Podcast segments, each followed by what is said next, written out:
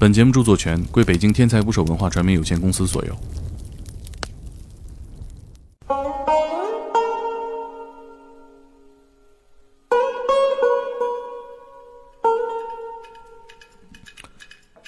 大家好，我是猛哥。今年我格外关注爆头港，那是离我们最近的罪恶之都。爆头港是柬埔寨西哈努克港的别称，因为集中了数量众多的网络赌博、诈骗公司，那里成了枪击、绑架、毒品、性剥削、暴力伤害等犯罪的聚集地。行凶的与被害的，基本都是中国人，其中一些被困的被当地华人解救出来，从西哈努克港带到首都金边，因为暂时回不了国，都住进了长城宾馆。长城宾馆与金边国际机场只隔了一条马路，外墙刷淡淡的黄漆，五层楼，二十六个客房。长城宾馆的老板叫李杰，今年四十一岁，大家习惯叫他杰哥。在我们《人类真实故事集》第二期的时候，我们采访了在柬埔寨为华人收尸的三条。今天的讲述者杰哥用他的话说：“三条管死人，他来管活人，他罩着这里。”再嚣张的电诈公司也不敢来这里抢人。前不久，我听说杰哥回到了老家河北临城，所以我和搭档马修特意去拜访了他。二零一九年，他从这里去了金边，见到了人间最残忍的景象，也见到了最好的中国人，这才有了长城宾馆的故事。住进这家宾馆的人，之前都经历了什么呢？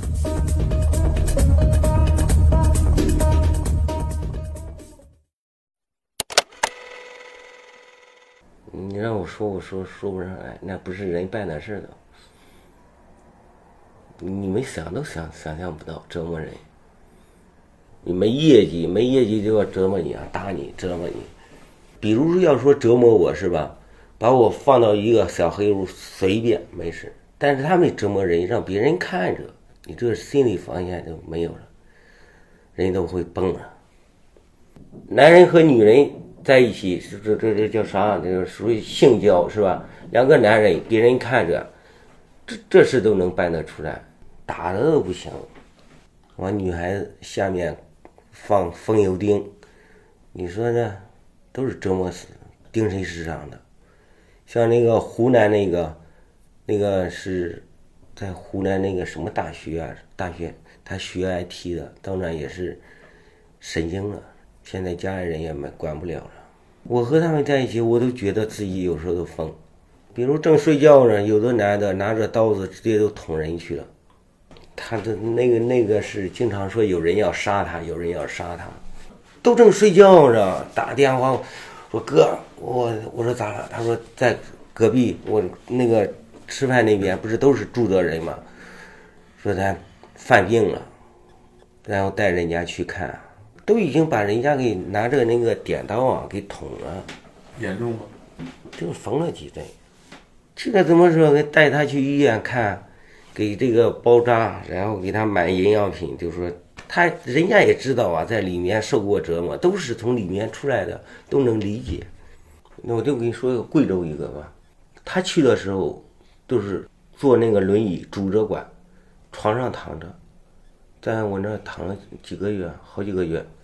好多那样的人，跑、跳楼、摔摔摔残的很多，像那个东北的，从四楼跳下来没跳准，从这边往下都不能动，都是在我那边养着。我那边轮椅特别多，轮椅、拐，还有这个脚上穿那个什么鞋啊，定位的，腰里绑那个都是特意买的吗？特意的。因为在去的时候，很多都是不能动的，都是摔伤的、打伤的。杰哥出国之前，在家乡经营一家汽车贸易公司，在一个矿产丰富的小城卖半挂卡车，生意做得很顺，也有不少积蓄，但是生活没有目标。用他自己的话说，就是每天瞎混。就是人太睡了也不好，我经常那样说，太睡了不好。本来。在我们这儿认识的朋友又多，朋友们都有钱，没事就是出去啊打个牌啊玩一会儿，那很正常。只有只不过一晚上输几百万很正常。在哪？一我在澳门，我赢到九百六十万，纯利润赢的，嗯，我凑个整，把那个钱输了又输几百万，正常。以前也不学好嘛，那这状态玩了多久？对，我们断断续续一年啊。有有没有那么一个节点，觉得不想这样？我我我到柬埔寨以后，谁要说赌博找我，绝对让他戒赌，为什么？都是假的，都是骗人的赌博。你就包括去现场那个 Naga 和那个赌场里面，没真的，全部假的，最后亏了几百，亏多了，亏多了，家里人给还账了，所以以前是比较挺混的。啊，我朋友们输田的输田，有的就说开车把自己撞死的也有。从这我我打坐一年多，是吗？坐禅没事，我就在云通寺等，我没出来一年半，怎么就突然之间跟这个坐禅啊、佛学啊，也也就想通了。朋友们给死的死，有的就是说攀行，那你在寺庙里会跟师傅去聊你自己身上的想不通的事情吗？聊啊，以前我就想不通为什么会离婚呀？姻缘到了，你放不下，你永远解脱不了啊。就说那个赌博一样，那以前也是觉得过得很好。出国之前跟寺庙里的师傅聊过吗？聊过有过告别吗？没有？我我说走就很快的啊，呃，一个一个礼拜谁也不知道。我走的时候啥也没拿，我就拿了几条三条烟，还拿一个塑料袋装的是烟，连个包都没有。二零一九年，杰哥在柬埔寨开了一家造纸厂，不赚钱，又开了个宾馆。刚去的时候总觉得物价高，啊啊，在咱们这儿一一根油条也是一块，在那边是一美金。那个时候电信诈骗没有，因为是疫情以后，那个国内出不去，那里也缺人，那个时候才实行那个绑架的。啊，那您是等于说经历了这个过程，从这个城市原本是能正常做生意，到大量的对对对，电诈人员涌进来，啊、绑架真多了。有哪件事儿让您觉得要和陈队一起干这个事儿？那个时候陈队都是在西港做那个爱心餐，然后帮助中国人。陈队在那边，你就是一一一打问都知道，他是真是做好事的，啥都不图。就陈宝荣就是怎么算正式加入一起干的？正式加入的时候，就是他经常去宾馆找我聊天。他是他那个时候很累，他一天啊能睡四个小时，我就觉得很知足了。他每天不睡觉，那个时候就是晚上，他的手机都是求助的。他说：“我觉得他人是是最好的，在柬埔寨最好的中国人。就是说把人救出来以后没地方安置，就是说又又怕别的地方不安全，就放到我这里。他知道我这里可靠安全。嗯，有印象吗？第一个是个什么样的人？第一次送过去有二十个，三天送二十个，送过去的人那个就是说我们说那个话都缺个魂儿。怎么救出来的？找陈队那个时候是找那个找他们那边有宪兵有宪兵的园区，当官有当官的园区都飞着呢。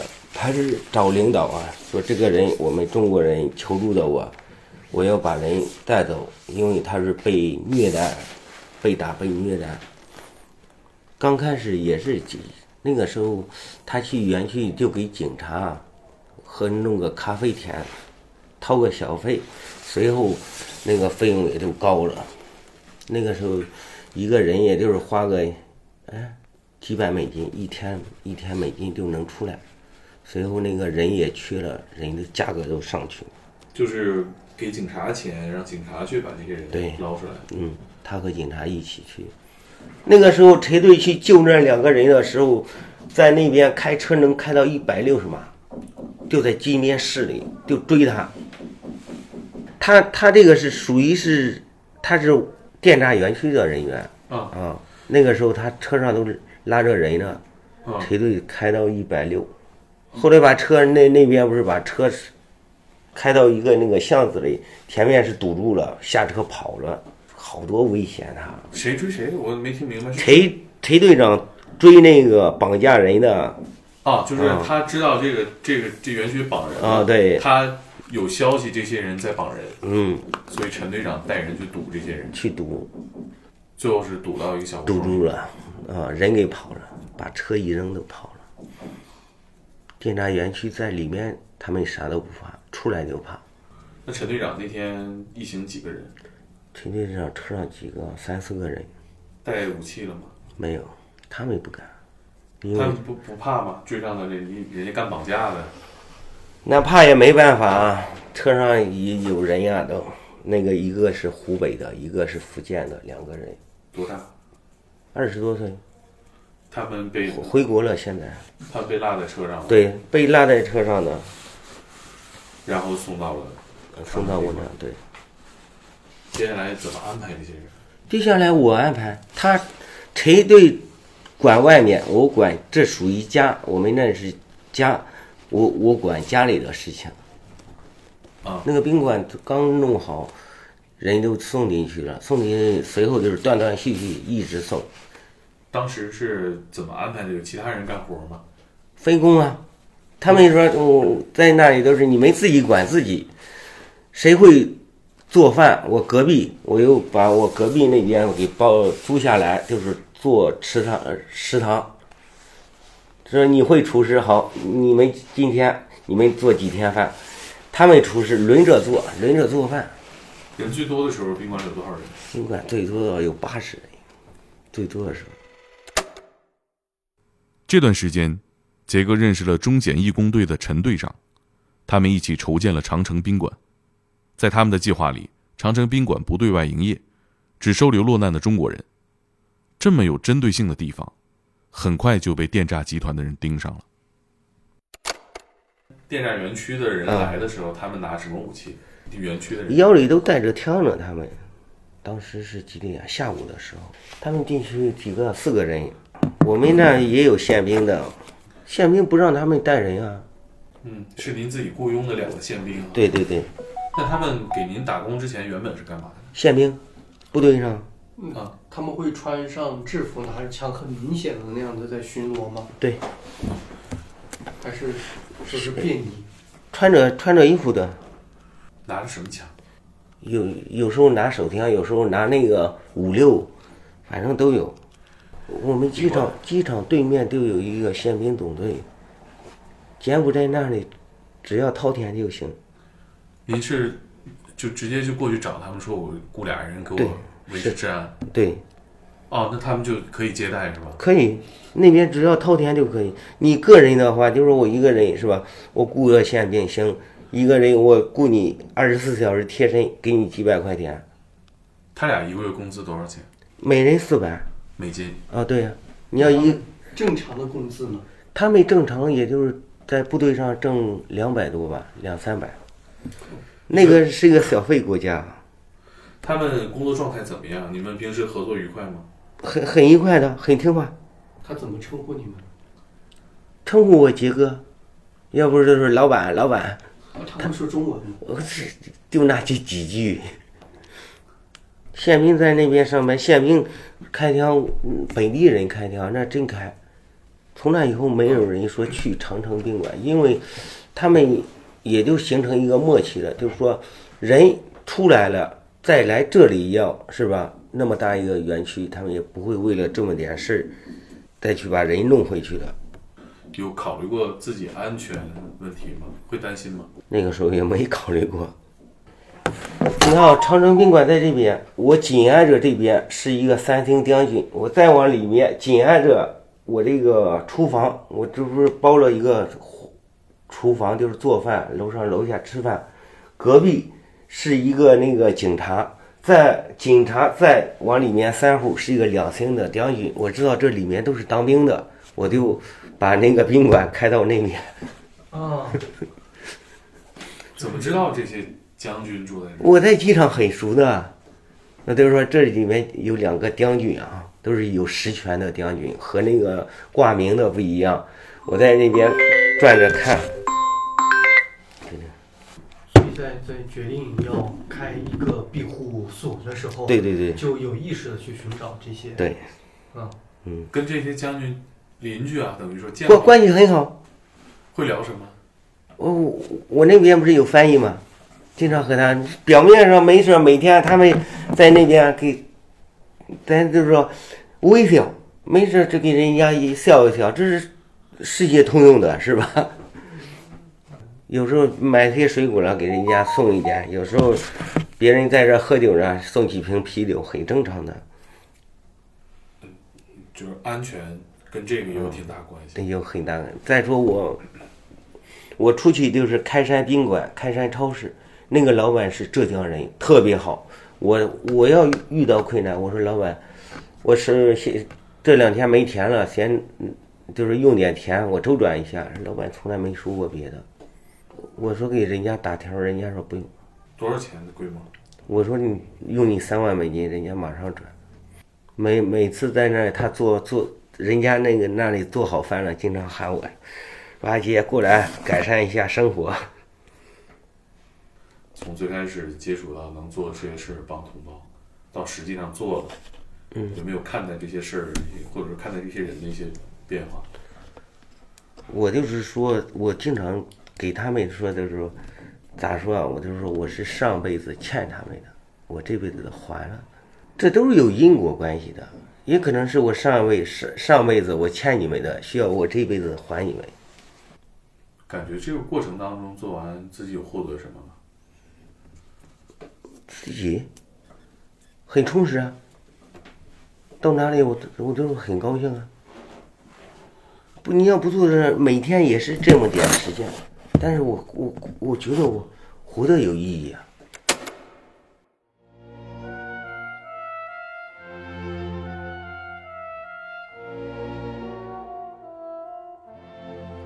临城市在石家庄的南边，杰哥开车带着我们一起从北穿过这座小城，很多景象都令我印象深刻。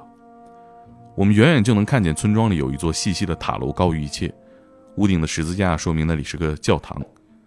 田野里是成片的核桃林，一座占地巨大的建筑从窗边一闪而过，那是本地的核桃博物馆，但游客中心里边空无一人。